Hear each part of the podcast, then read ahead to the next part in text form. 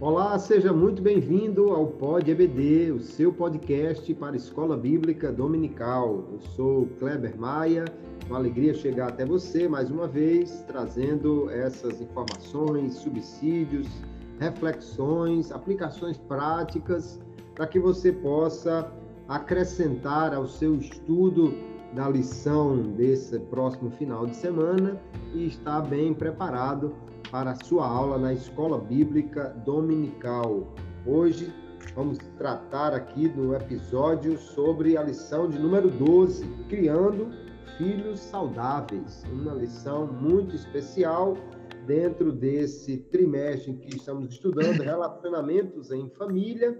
E aqui comigo para este episódio, o pastor Daniel Carlos, que retorna diretamente ali de Campina Grande trazendo aqui mais uma vez a sua valiosa contribuição. Uma alegria recebê-lo. A paz do Senhor, pastor Daniel, e as suas iniciais contribuições, a sua fala inicial para o nosso ouvinte do Pode BD. Pastor Kleber Maia, paz do Senhor, que alegria retornar ao Pode EBD, outra vez com o Senhor, saudando também a, com a paz do Senhor o nosso timoneiro, comandante maior, pastor Gleibson, a quem desejamos todo sucesso no seu doutoramento lá nas terras portuguesas, sobretudo saudando com a paz do Senhor os nossos ouvintes. Como costumo dizer, o episódio de hoje, a exemplo dos demais, é relevante e desafiador, que envolve a criação dos filhos e essa construção verbal, criando, falando de uma ação contínua, avança além da criação, a formação e o encaminhamento dos filhos para o futuro. Nesse particular, muitos dizem que o futuro a Deus pertence. Eu sei, daqui a um segundo nenhum de nós sabe o que ocorrerá. E isso é verdade, mas todo cristão deve planejar a sua vida estruturar sua família, depender de Deus, depender da palavra de Deus, depender do Espírito Santo que nos guia a toda a verdade. E apenas e tão somente pensar que o futuro pertence a Deus e não olhar para os filhos, para a criação dos filhos, não educá-los, é, no mínimo, uma displicência que talvez por meio dela os frutos lá na frente sejam colhidos de forma desagradável. Então, o episódio de hoje é de suma importância para os pais, para todos os pais, mas como o nosso contexto é cristão evangélico, para os pais que são cristãos evangélicos, porque alguns ainda dizem que a igreja e a escola vão educar os filhos. A igreja e a escola complementam o ensino, mas a educação dos nossos filhos é responsabilidade nossa, é responsabilidade dos pais. Por isso eu creio que na lição de hoje, as informações que serão trocadas, os subsídios que serão fornecidos nesse Pod EBD, certamente trarão contribuições que ajudarão aos nossos dedicados mestres da nossa Escola Bíblica Dominical. Maravilha! E hoje nós temos aqui, como sempre, algumas questões que vão ampliar a discussão daquilo que a revista já nos traz para cada professor desenvolver em sala de aula. E a primeira questão que nós vamos refletir no episódio de hoje é a seguinte: os pais de Jesus eram cumpridores da lei e levaram o menino e os outros filhos depois, certamente, a valorizar a vida espiritual. E a questão é qual a importância dos pais no desenvolvimento espiritual de seus filhos e como eles devem exercer essa influência. Quando nós olhamos aqui a família de Jesus, e que maravilha que nesse episódio, né, nessa lição, nós temos uma família onde só temos lições positivas. A maioria das outras famílias que estudamos tinha sempre lições a serem evitadas, né, de algo a ser evitado, mas hoje temos somente lições positivas desta família. E nós vemos que José, sendo pai adotivo de Jesus e Maria, sua mãe, eles foram cumpridores da lei. No oitavo dia, o menino foi levado para ser circuncidado, também foi levado, passado o tempo é, prescrito pela lei para o menino ser apresentado no templo, juntamente com a oferta que era devida, tudo isso foi cumprido, né?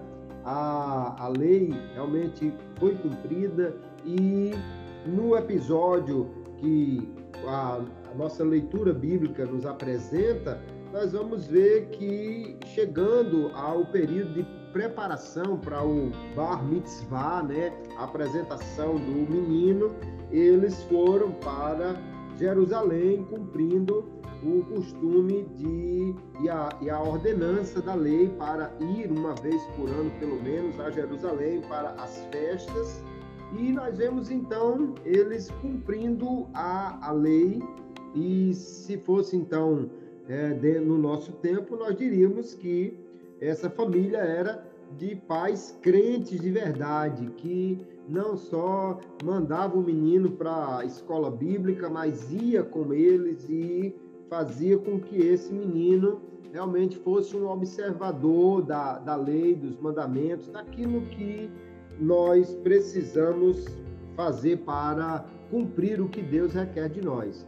Então vemos que os pais de Jesus, eles de fato se mostraram exemplares nesse quesito de ser justos, né, cumprirem aquilo que era exigido deles da parte de Deus e de levar o seu filho e os outros certamente depois para que pudessem também participar da vida religiosa conforme a, aquilo que era exigido deles na lei de Moisés.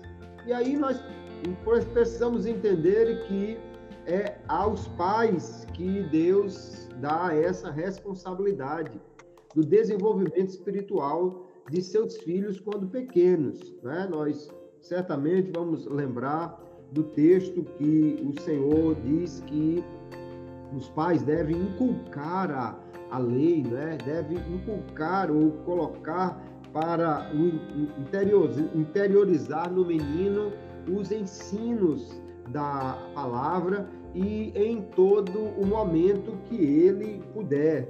Quando chegamos no Novo Testamento, nós vamos também ver é o apóstolo Paulo recomendando que os pais criem seus filhos na admoestação, no ensino da palavra de Deus, quando nós vemos em Efésios, por exemplo, né, no capítulo 6, o verso 4, criá-los na admoestação do Senhor. Então, isso é algo que é dado aos pais para fazerem e não à igreja ou muito menos a qualquer outra instituição. Se os pais não cuidarem de desenvolver a vida espiritual de seus filhos, dificilmente alguém fará por eles. A igreja surge como uma instituição de apoio que vai trazer aí é, a, a, EBD como um momento muito especial para isso, né? Mas que os pais precisam ter o envolvimento, o comprometimento com isso, até porque nós entendemos que a, a EBD é algo que é oferecido pela igreja, mas os pais precisam realmente estimular, conduzir os seus filhos, fazer com que eles possam chegar lá com é, a disposição correta né, para estudar a palavra, aprender a palavra. Ontem eu estava conversando com um pastor e ele dizendo que um pai chegou para ele e disse: Olha, meu filho fez uma coisa errada, me desagradou e eu dei um castigo a ele. E o que foi? Eu coloquei ele para ler o Salmo 119, disse, olha, você tem que ler o Salmo 119 todinho. Meu Deus, e isso é um castigo. Imagine como essa criança vai amar o Salmo 119, vai amar a palavra de Deus. Então, os pais precisam buscar a direção de Deus, sabedoria, mas precisam realmente eles mesmos serem os primeiros a amar, né, como a palavra manda.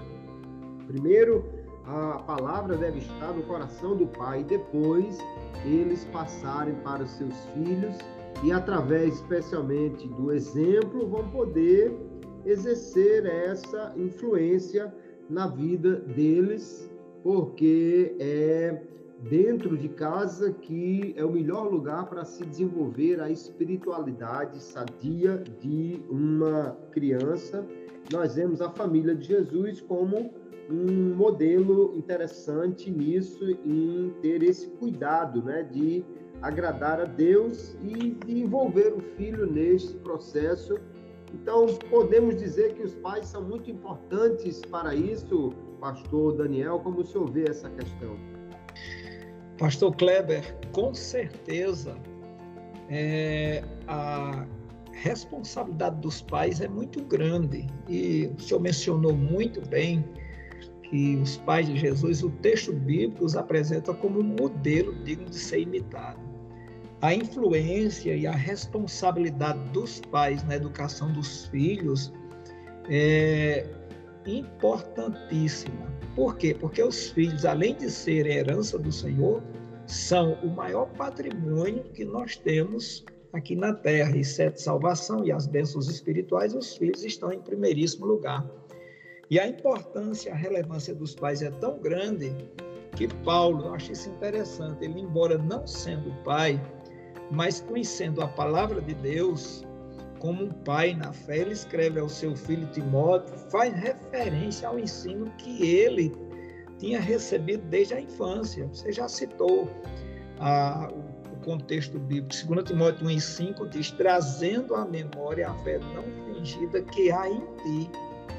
Ou seja, Timóteo era um crente verdadeiro, a qual habitou em tua avó e em tua mãe Eunice, e estou certo de que também habita em ti no, na, na segunda epístola, quando Paulo, ainda escrevendo a Timóteo, diz: Tu, porém, permanece naquilo que aprendeste e de que foste inteirado, sabendo de quem o tem aprendido. Paulo está se referindo a ele, ao ensino que ele forneceu para Timóteo. Isso está em 2 Timóteo 1,13, quando ele diz: Mantém o padrão das sãs palavras que de mim ouviste com fé e com o amor que está em Cristo Jesus. Isso na versão atualizada.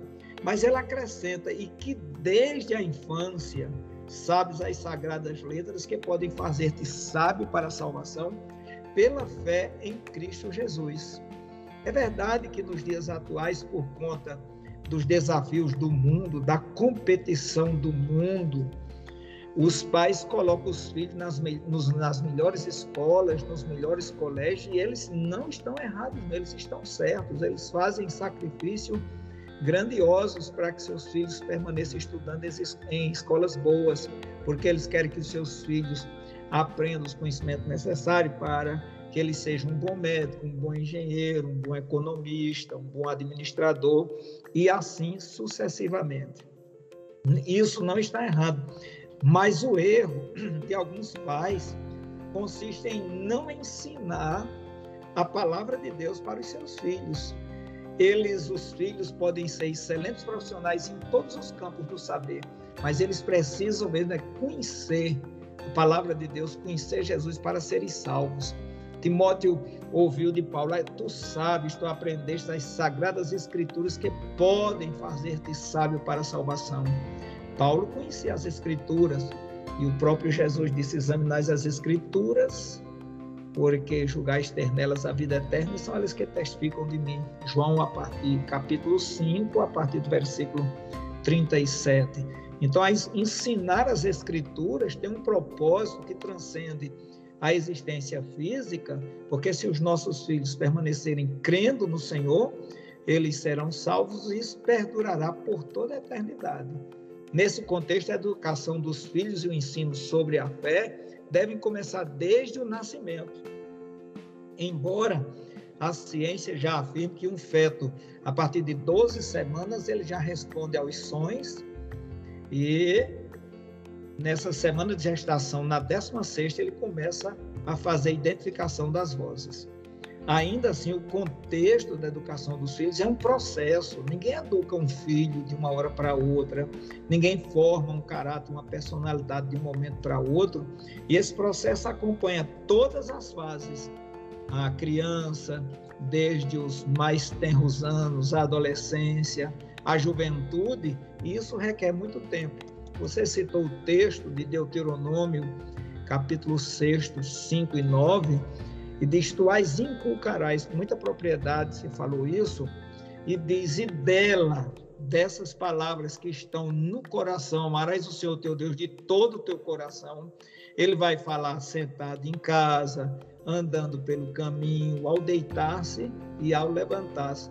E também vai atá-las como sinal na mão e serão por frontal entre os olhos, ou seja, a conduta desses pais ela estará de acordo com a palavra de Deus, porque há uma necessidade disso, que a educação dos filhos se dá pelo exemplo, pois a fé e a conduta dos pais exercem influência direta nos filhos. Então, através de uma vida piedosa dentro do lar, uma vida dedicada ao Senhor, uma vida aperfeiçoada pela gratidão. Há muita ingratidão dentro das famílias, desprezo, pessoas que não reconhecem o cônjuge, nem os filhos, não têm o mínimo zelo um cônjuge pelo outro, pelos filhos, através da oração. A oração aperfeiçoa a vida, a leitura, o estudo da palavra de Deus. Por exemplo, os pais, é, dando esse exemplo, faz com que os filhos os vejam orando, lendo a Bíblia, estudando, no caso, quando é um obreiro, um líder de congregação, de rebanho, preparando mensagens, envolvido na evangelização e demais trabalhos na igreja, tratando os filhos com afeto, produzindo dentro de casa o fruto do Espírito Santo, por meio do amor e do respeito para com Deus e sua família, e também fidelidade no exercício da mordomia cristã. Você abordou com muita propriedade que os pais de Jesus, conhecedores da lei, faziam tudo e hoje, como conhecedores das doutrinas fundamentais da Bíblia, nós, como pais, temos que ter essa mordomia cristã é, de acordo com a palavra de Deus, administrar o que Deus nos deu, os bens espirituais e materiais, o corpo, a mordomia do corpo, da alma, do espírito, do tempo, da dedicação à igreja, da graça sobre a nossa vida, da oportunidade para ofertar e dizimar. Isso precisa ser realizado para que os nossos filhos nos vejam cumprindo essas tarefas. A realização do culto doméstico, uma reunião devocional diária, para que os filhos vejam e atentem para a singularidade da nossa fé em Deus. Então, é preciso viver a fé cristã e ensinar a verdade da palavra de Deus, falar sobre Deus, viver a palavra de Deus, cantar a palavra de Deus, ensinar a palavra de Deus, porque um legado de um pai é muito importante na vida de um filho. Nós temos um exemplo aí que está na internet de um cidadão chamado Max Jux. Ele teve 540 descendentes, ele era uma pessoa não cristã. Desses 540, 310 morreram com pedintes ou em asilos ou em outras circunstâncias de miséria. 210 se envolveram com o crime, assalto, bebida e outros que, numa quantidade menor, se envolveram com outras infrações da lei. Aí você vai ver Jonathan Edward teve 1.394 descendentes até a quinta geração. Desses, 100 foram advogados, 30 juízes, 13 retores de universidades, 65 professores universitários, 62 médicos, 75 oficiais do Exército, 100 pastores e missionários, professores de teologia, quase uma centena exerceram cargos eletivos. Então, para concluir, os nossos filhos precisam que nós os ajudemos na consolidação da vida cristã. E a criança precisa crescer em um lar que ofereça segurança espiritual. Se você for lá para Juízes, a partir do capítulo 2, o verso 10, você vai ver que a geração que surgiu não conhecia mais o Senhor. Sobre o Salmo 78, manda que nós falemos com os nossos filhos. Para Neemias, ele vai mandar tirar a estrangeirice que os nossos filhos absorveram, Neemias 13 e 30. Então, hoje, por falta de educação e ensino lá, muitos filhos estão se distanciando da igreja e, consequentemente, se distanciando de Deus. E essa lição chega num momento muito bom. É verdade. E se os pais não tiverem o cuidado de terem uma vida espiritual sadia, pensando em si mesmos, deveriam tê-lo pelo menos pensando nos seus filhos que serão abençoados por uma vida sadia que eles tenham, ou, pelo contrário, poderão ser maculados por também um, um desleixo espiritual que haja na sua casa, né? Mas a segunda questão do nosso. Pastor Kleber Maia, com a sua influência, antes da segunda questão, essa semana eu conversei, segunda-feira, com um obreiro de um determinado lugar, e ele falou aberta e francamente para mais de cinco testemunhas: Eu não estou preocupado com o filho, eu estou preocupado comigo, com o meu bem-estar. Os filhos que se projetem, que se promovam e que cresçam. Quando ele terminou, eu conversei com ele. Eu disse que ele não devia pensar daquela maneira, com todo respeito, que ele estava completamente equivocado. Era esse complemento que eu queria fazer. Perfeito. Deve ser o irmão Ezequias, né? Que disse: Não, se Babilônia vier, mas é só com meus filhos, pode levar, não tem problema não. Que coisa, hein? É verdade. Que, que herança, né? Muito Misericórdia. Mas olha, a segunda questão do nosso episódio hoje tem o seguinte, o seguinte texto para nós pensarmos. O Senhor Jesus, na conversa com os doutores, conforme o texto aqui de Lucas nos apresenta, é, que é o texto padrão para a nossa lição de número 12, diz que ele, ainda adolescente, mostra ali no templo uma inteligência nas coisas espirituais. Ele não apenas ouvia, mas também perguntava, interrogava, a ponto de deixarem admiradas as pessoas com a sua inteligência e com as respostas que ele deu. E a pergunta então é: como a família pode ajudar seus membros a desenvolver esta inteligência ou conhecimento espiritual? Eu começo com o senhor, pastor Daniel Carlos, como nós, pais e avós e mães, como todos podem ajudar os filhos a desenvolver esse, essa, esse conhecimento espiritual, esse gosto pelo crescimento no conhecimento da palavra, como nós podemos fazer isso? Muito importante esse questionamento. No tópico anterior, nós já falamos sobre a importância dos pais quanto à educação dos filhos e como eles devem exercer essa influência no desenvolvimento espiritual dos seus filhos. Paralelamente, os pais também devem ensinar os seus filhos o desenvolvimento da inteligência espiritual, como argumentar, como responder, como se preparar, etc. Eu fiquei pensando depois dessa postulação, se Jesus fosse um menino que não tivesse aprendido, se não tivesse uma estrutura recebida no seu lar, ele teria ficado nervoso e talvez, ou com certeza, nem estivesse ali entre os doutores. Imagina uma criança entre os doutores, entre os rabinos, entre aqueles que eram considerados líderes, aqueles que eram os ensinadores dos povos mas Jesus cônscio da sua, do seu conhecimento, da sua inteligência, a maneira como abordou, a maneira como dialogou, como interrogou os mestres, é uma prova de que ele teve no lar um lugar apropriado para o desenvolvimento dos seus valores espirituais, porque no lar se constrói os valores espirituais. É um lugar de construção dos valores espirituais, das crenças, sobretudo da fé genuína em Deus. E aqui eu acrescento que é importante desenvolver a inteligência espiritual dos filhos. A inteligência espiritual não se limita apenas a saber ler um texto, mas interpretar esse texto, argumentar sobre esse texto, contextualizar o texto, aplicar o texto, e nisso aí você é mestre. Pedro, na sua primeira epístola, no capítulo 3, no versículo 15, ele diz: Antes santificai a Cristo como Senhor em vosso coração. E olha, estando sempre preparados para responder a todo aquele que vos pedir a razão da esperança que há em vós.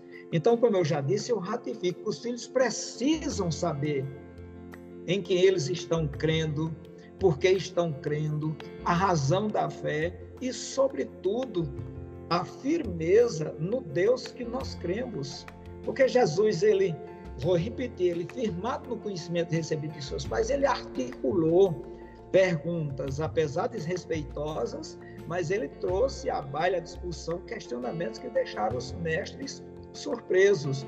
Então, essa inteligência espiritual é a habilidade e a capacidade de crer num Deus que é soberano e, sobretudo, crer na palavra de Deus como regra de fé e prática. É a capacidade de entender, como eu já disse, o que o texto bíblico está dizendo, os propósitos de Deus, para não escorregar nas ciladas do inimigo. Porque quem conhece a Deus e a sua palavra de fato, ele cresce na fé. Então a inteligência espiritual hoje, administrada corretamente na vida dos nossos filhos, na dosagem certa, com respostas precisas, ensino de acordo com a idade de cada um, leva os nossos filhos a visualizarem na sua imaginação os projetos e os propósitos que Deus tem para cada um deles. E isso gera nele esperança e uma qualidade de vida que eu diria muito melhor, porque a inteligência espiritual mostra que nós não temos resposta para tudo, e até isso os nossos filhos precisam saber. Mas aponta para um Deus criador de todas as coisas, que é soberano e tem resposta para todas as coisas. Essa inteligência espiritual, quando ela é desenvolvida dentro de mim, ela me informa, apesar de todas as desfeitas e dissabores da vida, que há um Deus criador dentro de mim. O apóstolo, o apóstolo Paulo escreve: Deus em mim, Deus em todos e Deus em mim. E esse Deus em mim é capaz de suprir todas as adversidades. Essa inteligência espiritual me leva a depender do Espírito Santo que sonda e nos revela toda a profundidade de Deus ela também nos faz falar com convicção sobre as virtudes divinas, fruto do Espírito, e assim sucessivamente. A inteligência espiritual me torna mais sábio do que os sábios. E o Salmo 119, você já falou na leitura do Salmo 119, mas precisamos resgatar no Salmo 119 uns dois ou três versículos só, a partir do verso 97, melhor dizendo, para ver aqui a Bíblia, quando a palavra de Deus assim nos diz: Quanto amo a tua lei, é a minha meditação todo dia. O, versículo, o verso 99 diz: Compreendo mais do que todos os meus mestres, porque medito nos teus testemunhos. A versão atualizada. Sou mais prudente que os idosos, porque guardo os teus preceitos de todo mau caminho desde os meus pés para observar a tua palavra. Então, essa experiência, essa inteligência espiritual, melhor dizendo, quando ela é desenvolvida corretamente, não tem nada de dificuldade, é só ensinar corretamente, firma os passos dos nossos filhos e eles não ficam à deriva é, nesse mundo pervertido. Hoje vivemos uma, uma época em que os adolescentes ou alguns jovens entram na universidade e logo, quando se deparam com mentes carnais, mentes humanistas, mentes pós-modernistas, com os argumentos até fortes, mais frágeis diante da palavra de Deus, é, muitos se diziam. E quem tem competência espiritual desconstrói todo o argumento de uma geração que não conhece a Deus, não conhece o seu poder e elimina de sua própria mente as subjetividades trazidas por esses mestres apenas de ilusões e fantasias. A inteligência espiritual equilibra a razão com a emoção e faz com que nós entendamos a realidade da vida espiritual. Por exemplo, algumas pessoas, quando não têm a mente transformada, porque também não conhecem a inteligência espiritual, não conhece as coisas que nós passamos aqui na vida, não tem compreensão das necessidades sociais, físicas e psicológicas, e às vezes até baseado no ensino errado da palavra de Deus, elas dizem: Eu não admito que ninguém fique com crise, que ninguém fique ansioso, porque quem é crente não tem essas coisas. Imagina Pastor Kleber, quanta confusão vai trazer na mente de um adolescente, de um jovem entrando na universidade? Como uma pessoa que tem Jesus tem essas coisas. Aí eu também pergunto, como uma pessoa que tem Jesus precisa fazer uma cirurgia do coração, a ponte sapena, fazer uma cirurgia contra o câncer, como eu já fiz, é, se submeter a um tratamento médico quando quebra uma perna? John Piper ele cita exemplos de, de, do próprio John Bunyan, que escreveu O Peregrino, que ele tinha crises de depressão e assim sucessivamente ele cita outras pessoas. Então, quando nós somos conduzidos dentro desse ensino sólido, a gente compreende todos esses dissabores da vida e vence tudo em nome de Jesus.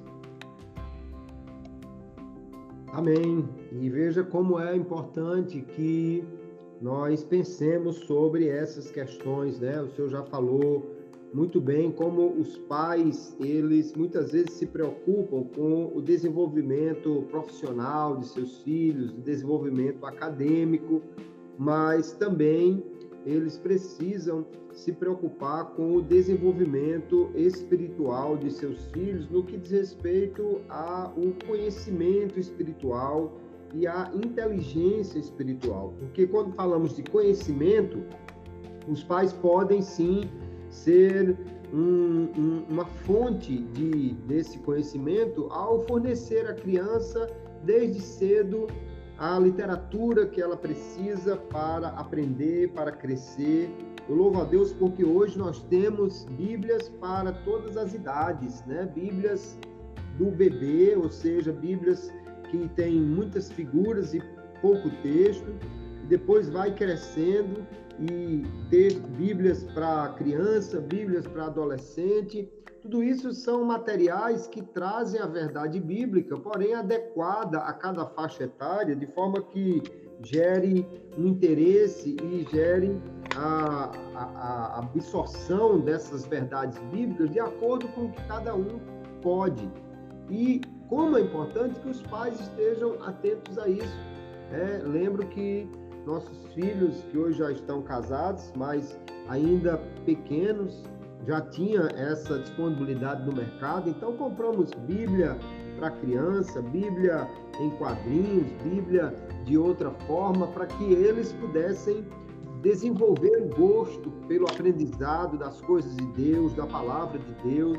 É, os pais às vezes não investem nisso para os seus filhos e às vezes até para comprar revista da EBD fica encontrando dificuldade, mas isso é um investimento no conhecimento bíblico que vai ajudá-lo a desenvolver a inteligência espiritual. Porque a inteligência é mais do que o conhecimento, é o conhecimento aplicado, né? é saber focar em Deus, encontrar em Deus respostas, articular os, o seu raciocínio com base numa cosmovisão cristã. Então, quando as crianças vão crescendo num ambiente adequado, e, e, isso é importante demais na família, né? Quando a família realiza o culto doméstico, onde nesse culto há uma oportunidade, por exemplo, para as crianças também dizerem que você entendeu, que você está compreendendo do texto que foi lido, como você pode expressar isso, e aí eles vão tendo espaço para desenvolver, como também dá espaço para eles, muitas vezes, como adolescentes, com suas dúvidas, questionarem e os pais buscarem respostas. Ter um ambiente onde os filhos não tenham vergonha de expor as suas dúvidas, seus questionamentos, mas que os pais busquem trazer para eles respostas de acordo com a palavra de Deus. Se não tem naquele momento a resposta, vamos buscar, envolver o próprio adolescente nessa, nessa busca para entender o que a palavra de Deus oferece como resposta, e isso vai fazer com que realmente haja, na, a partir de casa, esse amor pela palavra, esse ambiente adequado para o aprendizado, esse desenvolvimento de um raciocínio que tem a palavra de Deus como base, a cosmovisão cristã, e quando o jovem chega à faculdade, ele vai ter já uma mente desenvolvida e uma base sólida para que pudesse possa então dialogar com seus professores.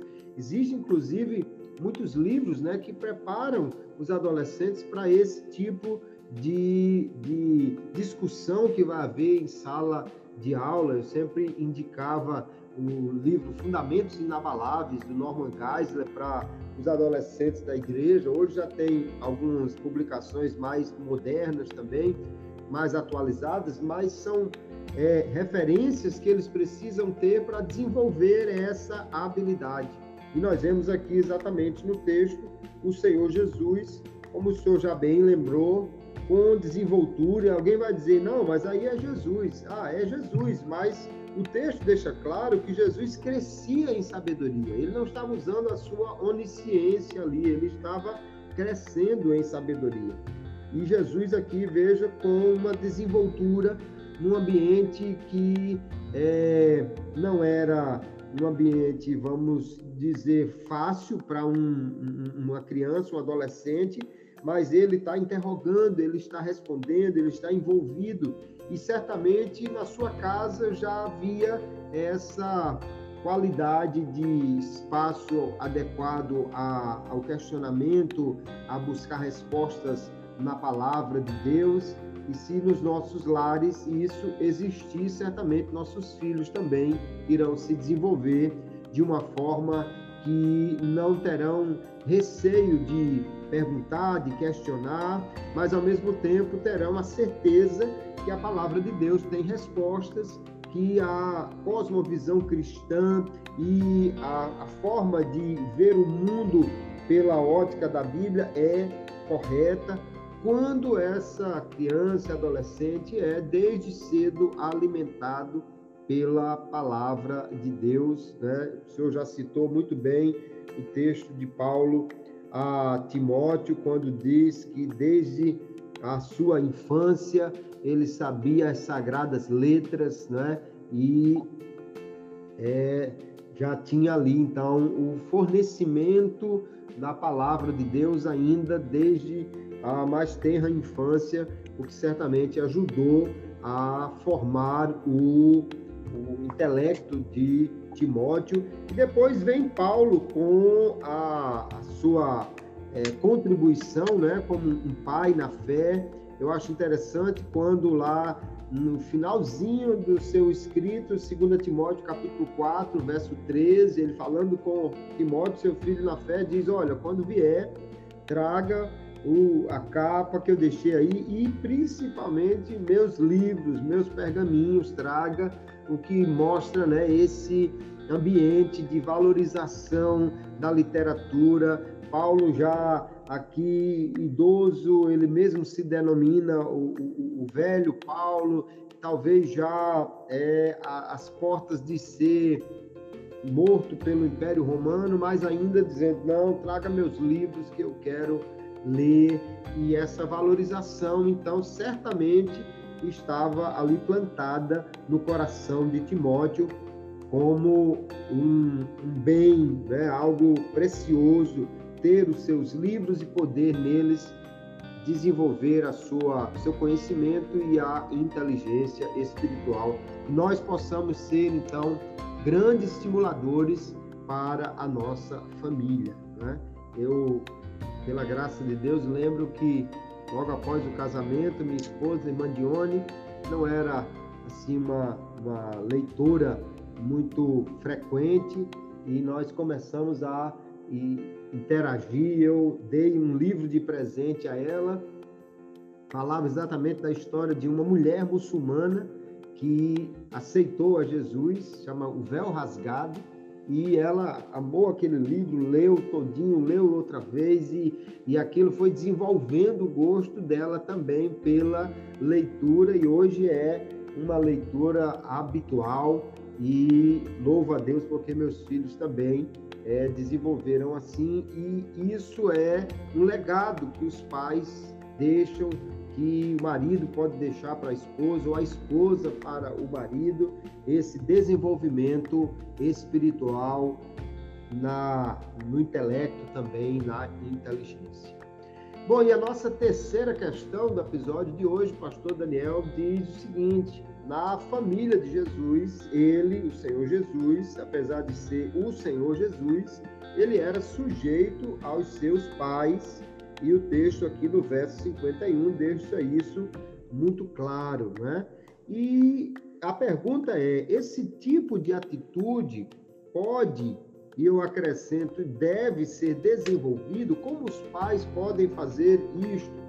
Porque quando nós olhamos para as Escrituras, nós vemos que o, o apóstolo Paulo, também escrevendo nas epístolas pastorais, coloca como um, um pré-requisito para quem queira ser bispo, diácono ou pastor, que ele saiba governar a sua própria casa, criando seus filhos sob disciplina, com todo respeito, diz aqui a nova Almeida atualizada, em 1 Timóteo 3 e o verso 4, porque há uma necessidade de que a, a casa tenha essa instrução. Os filhos devem ser sujeitos aos pais, embora o mesmo apóstolo, quando escreve a, a, as recomendações para os pais, ele diz aos colossenses né, que eles devem cuidar dos seus filhos, mas no capítulo 13, verso 21 diz: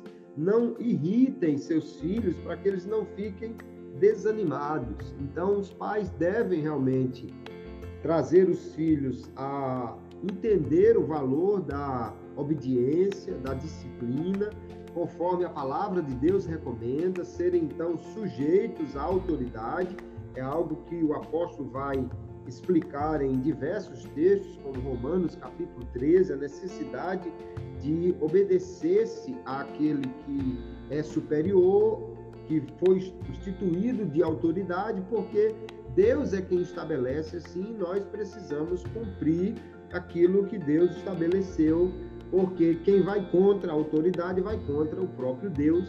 Então os pais, eles devem desenvolver esse tipo de atitude. Porém, devem fazer isso com amor, devem fazer isso com paciência, né?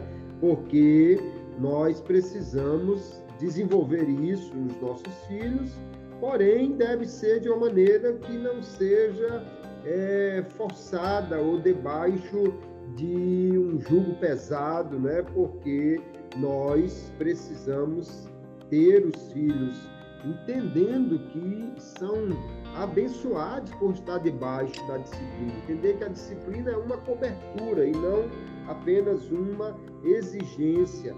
O apóstolo Paulo, ele recomenda que os líderes da casa de Deus, eles sejam pacientes com todos, inclusive com os rebeldes, inclusive com aqueles que têm mais dificuldade.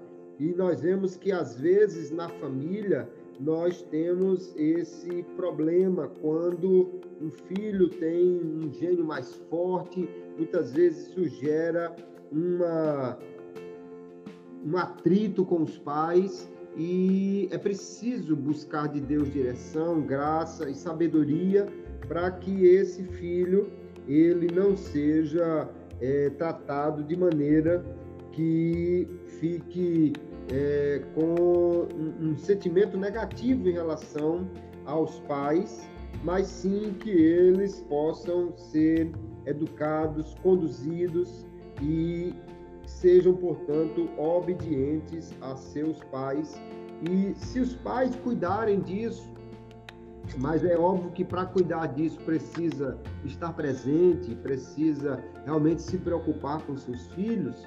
Se os pais cuidarem disso, seus filhos certamente crescerão é, submissos a eles ou de, de uma maneira que, entendendo o benefício que há na, na disciplina ou na submissão à autoridade, eles também levarem essa atitude para a sua vida.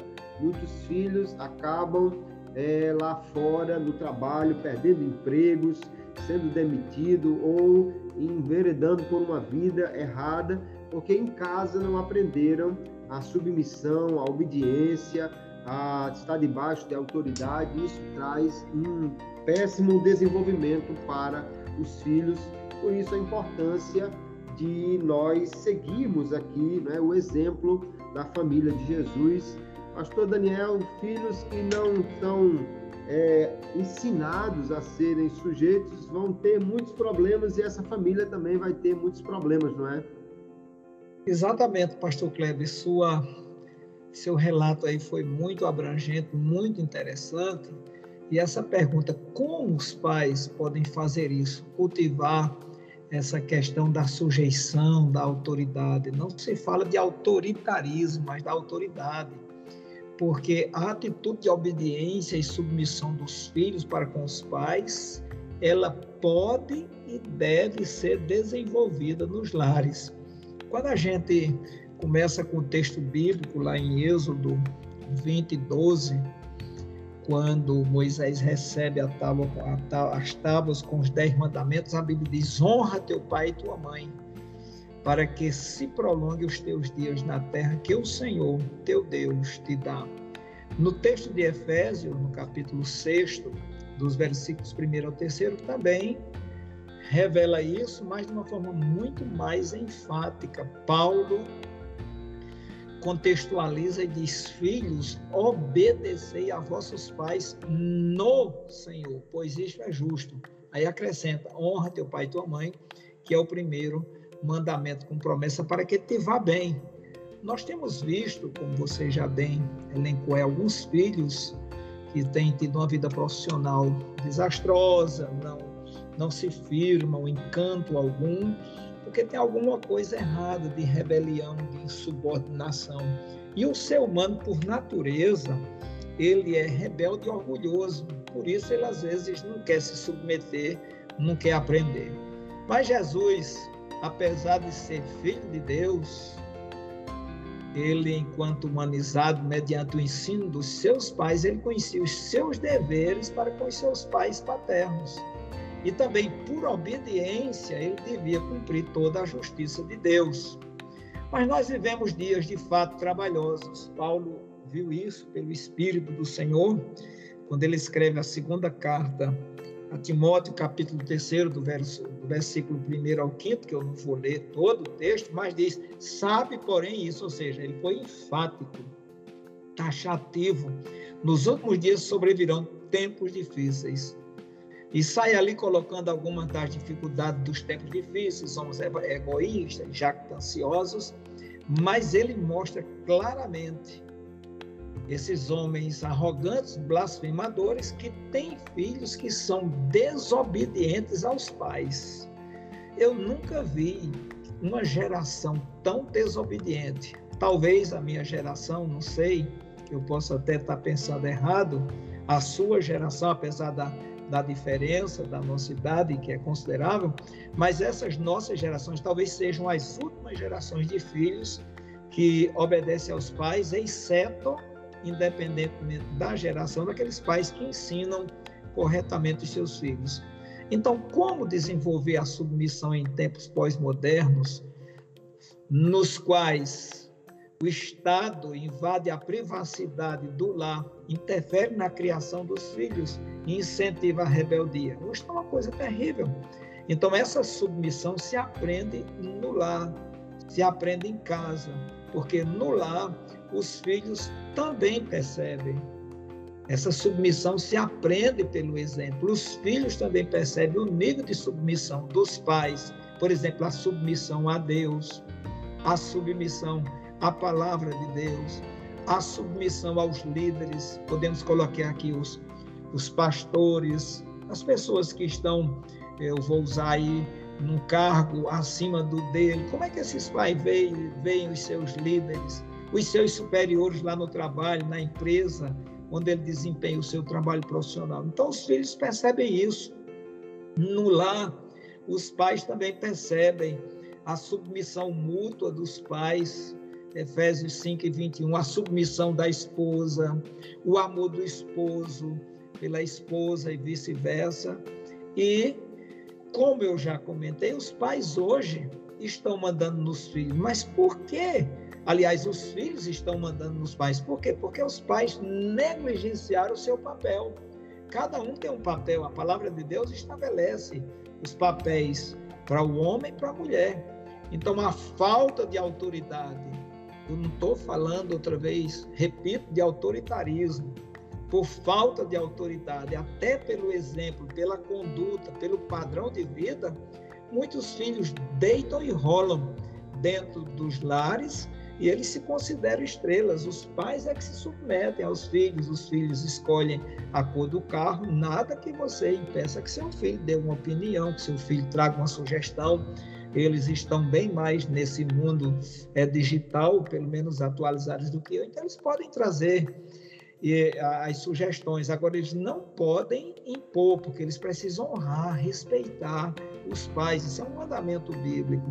Outra coisa, a submissão é um princípio de autoridade e não de imposição, como se fora autoritarismo. Então, os pais podem desenvolver o princípio da autoridade, dialogando com os filhos, conversando com os filhos, que é a mesma coisa, participando do processo de formação dos filhos, sendo-lhes exemplo de obediência, exercendo o seu papel na família sem ferir o princípio da palavra de Deus, pai sendo pai de fato, mãe sendo mãe de fato, etc. Nesse contexto, os pais têm que ser um referencial para os filhos, os pais precisam impor limites espirituais e éticos para os seus filhos, sabendo que uma criança sem limite, ela quer ser dona de tudo, acha que pode tudo, há muito problema por falta de limite. Todos nós temos que ter limite. Tem a hora de dizer não, tem a hora de dizer sim, tem a hora de dar o presente, tem a hora de estar presente no lugar de dar o presente. Então, há uma necessidade de ensinar os filhos como eles vão se comportar na sociedade e, sobretudo, na igreja. Tem menino na igreja que é uma tortura, é um, tormento. Eles envergonham os pais, correm de um lado para outro, gritam, se jogam no chão, comem toda hora. Isso é uma falta de disciplina. Há quem diga que o costume de casa vai à praça. Então, de quando em vez eu chego a acreditar que aquelas crianças em casa elas não são é, é, ensinadas. Outro detalhe: os pais não podem deixar os filhos apenas sob a autoridade de terceiros, ou seja, terceirizar a educação dos filhos. Não, o pastor que discipline, o presbítero que oriente, o diácono que puxa a orelha. Já ouvi alguém dizer isso, que conversa é essa? Rapaz, quem tem que ensinar meu filho sou eu. O que o pai precisa é olhar onde ele caiu, como diz a carta lá em Apocalipse, estou fazendo aqui uma exegese, exegese, estou apenas se lembrar de onde caiu, se arrepender e tentar recuperar essa autoridade. Ele recupera como cuidando dos filhos com amor, com aceitação, com compreensão, provendo as suas necessidades espirituais, materiais emocionais. É muito importante a figura de um pai na vida de um filho, saber com quem os filhos andam ou com quem estão se aconselhando e acompanhar o crescimento deles, reconhecer os seus erros. Os pais precisam reconhecer onde falharam, orar pelos filhos, consagrar-se em favor deles, reunir a família, fazer o culto doméstico. Isso é um crente de verdade dentro de casa. Isso é realmente de suma importância. Quando em casa os filhos veem pais que se esforçam para cumprirem a palavra de Deus, eles certamente serão estimulados também a isso. Texto de 1 Tessalonicenses 5 e 14 diz: Também exortamos vocês, irmãos, a que admoestem os que vivem de forma desordenada, console os desanimados, amparem os fracos e sejam pacientes com todos. Então, nós precisamos colocar isso realmente em prática na nossa casa também. Pastor Daniel, nós chegamos ao último ponto aqui do nosso episódio, a mesa redonda e hora da pimenta, aquela hora que a gente traz uma reflexão para a nossa situação de hoje. E a questão hoje é: a EBD, a Escola Bíblica Dominical, fornece um grande apoio às famílias no desenvolvimento de seus membros. Qual a importância da participação da família na EBD e como a igreja pode fomentar esta participação? E eu quero começar dizendo, em primeiro lugar, a família ela deve contribuir com o estímulo e com a valorização. Os pais, se eles mesmos participam e estimulam seus filhos a frequentarem a EBD, eles vão estar aí fornecendo é, o combustível para os filhos desejarem estar na, na igreja para aprender a palavra de Deus. Se os pais não valorizam, faltam, se atrasam, os filhos geralmente os acompanham. Quando pequenos, porque dependem de estar no transporte do pai, e quando maiores, porque já foram habituados a essa desvalorização. E a EBD é muito importante para a família, porque além de ela fornecer conteúdo, né, a grade disciplinar adequada para cada faixa etária, também ela oferece um método, né, um, uma escola que vai ali ter professores que vão fazer com que a criança se interesse, aprenda aquele conteúdo bíblico. E com isso, então, a família vai ser grandemente pelo ensino, pelo desenvolvimento de amizades, que é uma coisa importante, né? Os filhos muitas vezes estudam em colégios e têm amizade com crianças e depois adolescentes e jovens que não são evangélicos e muitos adolescentes se afastam da igreja porque os seus amigos de infância são todos não crentes e acabam trazendo uma séria influência sobre eles. Mas na escola dominical, a criança pode ali interagir com outras crianças da mesma faixa etária, criar um relacionamento e que vai ser muito importante para toda a vida dela. Além de também na EBD é um lugar onde há uma descoberta de talentos, né? Muitas crianças às vezes auxiliando professores vão ali também aprender a cantar, tocar um instrumento, a, a, falar em público. É notório que muitos dos crentes e seus filhos, eles quando chegam numa faculdade ou numa escola que precisam apresentar trabalhos, eles geralmente são mais desenvoltos, né, além da média, porque já desde a escola bíblica aprenderam a ir ali na frente, recitar um versículo, cantar e, e com isso perdem o medo de falar em público. Então, a EBD é muito importante para a família e a igreja deve então se esforçar para valorizar a sua EBD, capacitar professores, ter conteúdo né, de qualidade para que então as famílias também sejam estimuladas a participar da EBD. Família e EBD são duas coisas que, quando bem combinadas, fazem um, um bem muito grande para as crianças e a sua formação, não é verdade, Pastor Daniel? Verdade, Pastor Kleber, muito bem colocado por você, tudo isso aí. A escola dominical ela tem uma relevância muito grande na vida de todos nós, do berçário até a terceira, quarta idade, não importa como se se distinga isso, mas ela é importante. Ela tem para todas as faixas etárias o ensino dentro do método adequado, como você muito bem falou. Então não há nem como calcular o prejuízo que uma família amarga não frequentar a escola dominical até um pensamento que diz: não mande seus filhos para a escola dominical, vá com eles. Por quê? Porque a escola dominical ensina a palavra de Deus e isso é uma ordem de Jesus, quando decide por todo mundo ensinar. E o propósito da escola dominical é ensinar. O ensino da escola dominical tem algo também muito peculiar. Dentro da denominação, ela promove a unidade doutrinária.